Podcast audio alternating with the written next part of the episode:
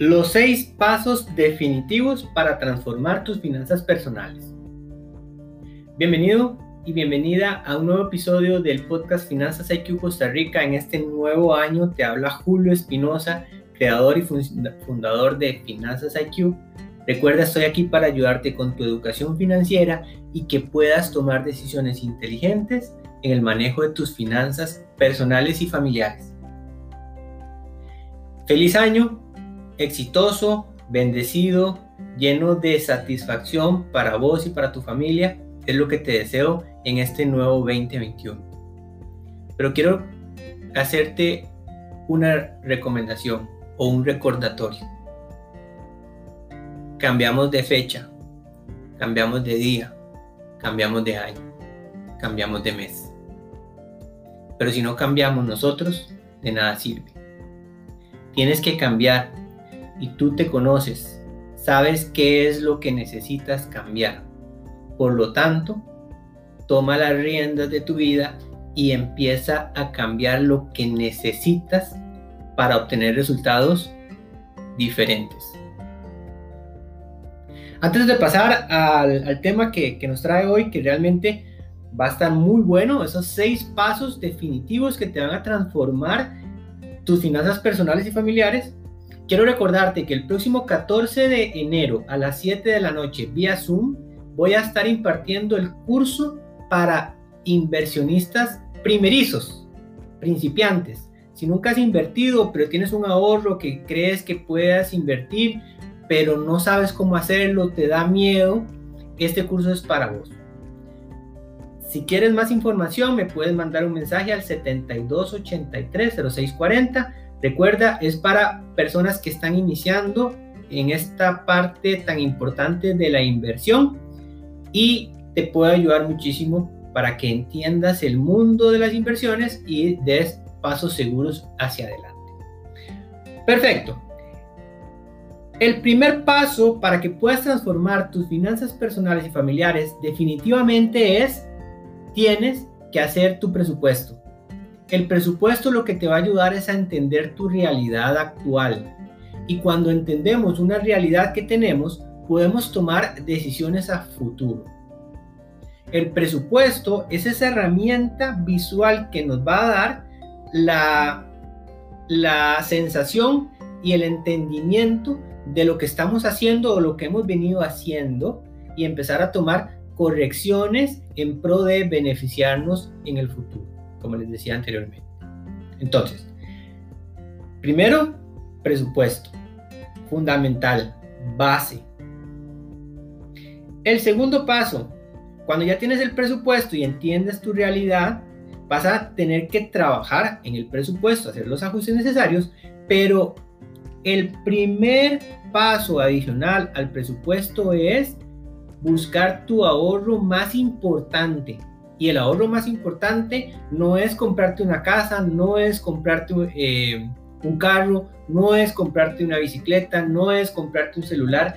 El ahorro más importante es prepararte para emergencias, para eventualidades, y eso le llamamos fondo de emergencia. Ese es el primer ahorro que tienes que trabajar para poder tener seguridad ante cualquier eventualidad que se te presente, donde tengas que hacer algún pago económico y puedas tener los recursos necesarios para cubrirlo. Fondo de emergencia es el primer ahorro fundamental que debes de tener.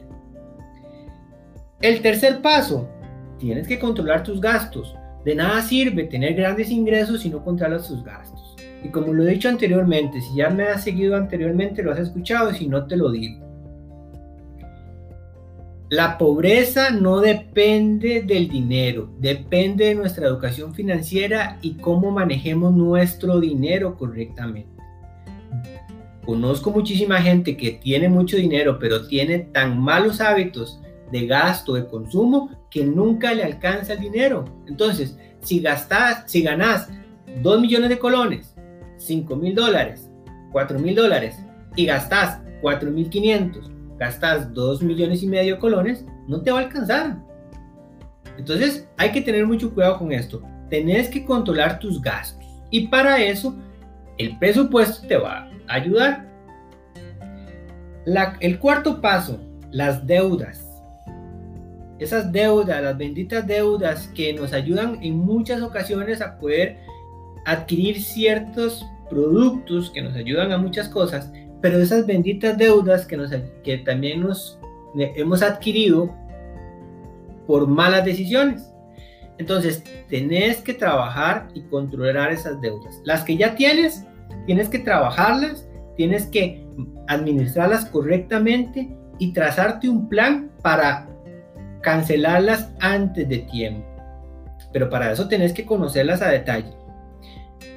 Y tenés que empezar a trabajar inteligentemente para que en las deudas futuras, ojalá no las tengas, pero si las vas a adquirir, las adquieras de forma racional, de forma inteligente y que realmente te puedan ayudar a poder tener ese empujón importante para otras metas futuras.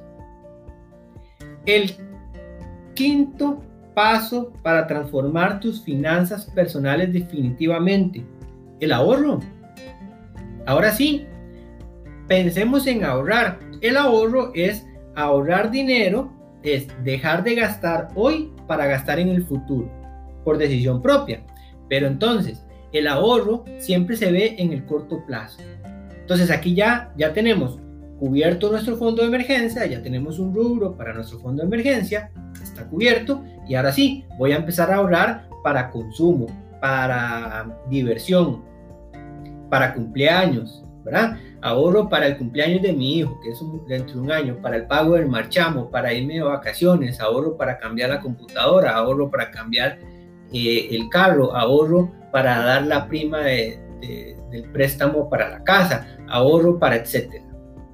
¿De acuerdo? Entonces empiezas a trabajar en ese ahorro para que puedas ir cubriendo tus deseos en el futuro sin necesidad de irte primeramente a la deuda. Ahora importante con el tema del ahorro, también es tienes que fijarte una meta de ahorro para invertir y este es el último paso, la inversión. Cuando ya tienes los ahorros cubiertos para tus deseos de corto plazo, tienes que ahorrar para tus deseos de largo plazo. Y aquí entra la parte de la inversión.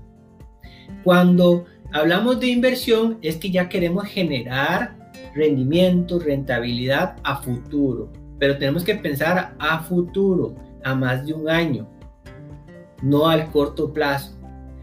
Inversión se dice que ya es para más de un año en adelante. Y pensar en nuestra vejez, pensar en nuestra pensión, pensar en poder generar riqueza en el futuro, en, invertir para llegar a tener dinero suficiente para poder retirarme antes, para cubrir em, deseos futuros, para poder llegar a tener una libertad financiera, para eso es que invertimos. Y hay muchos instrumentos financieros y productos, bienes que podemos adquirir a lo largo de nuestra vida que nos van a ayudar a cumplir el objetivo de obtener rendimientos y rentabilidad por medio de la inversión. No solo se invierte en bancos, no solo se invierte en bolsa, no solo se invierte en instrumentos financieros, se invierte en propiedades, se invierte en negocios, se invierte en muchas cosas que a veces ni siquiera sabemos que podemos invertir. Hay gente que invierte en arte. El arte es una buena forma de invertir, pero como les digo, son cosas a largo plazo. Entonces repasemos. Los seis pasos para transformar tus finanzas personales son los siguientes. Número uno, presupuesto. Número dos, fondo de emergencias. Número tres, controlar los gastos. Número cuatro, controlar tus deudas y que las deudas que tienes actualmente tienen que estar controladas y las que vayas a adquirir a futuro deben ser bien pensadas inteligentemente. Quinto, ahorro de corto plazo para el deseo de corto plazo. Y por último, la inversión.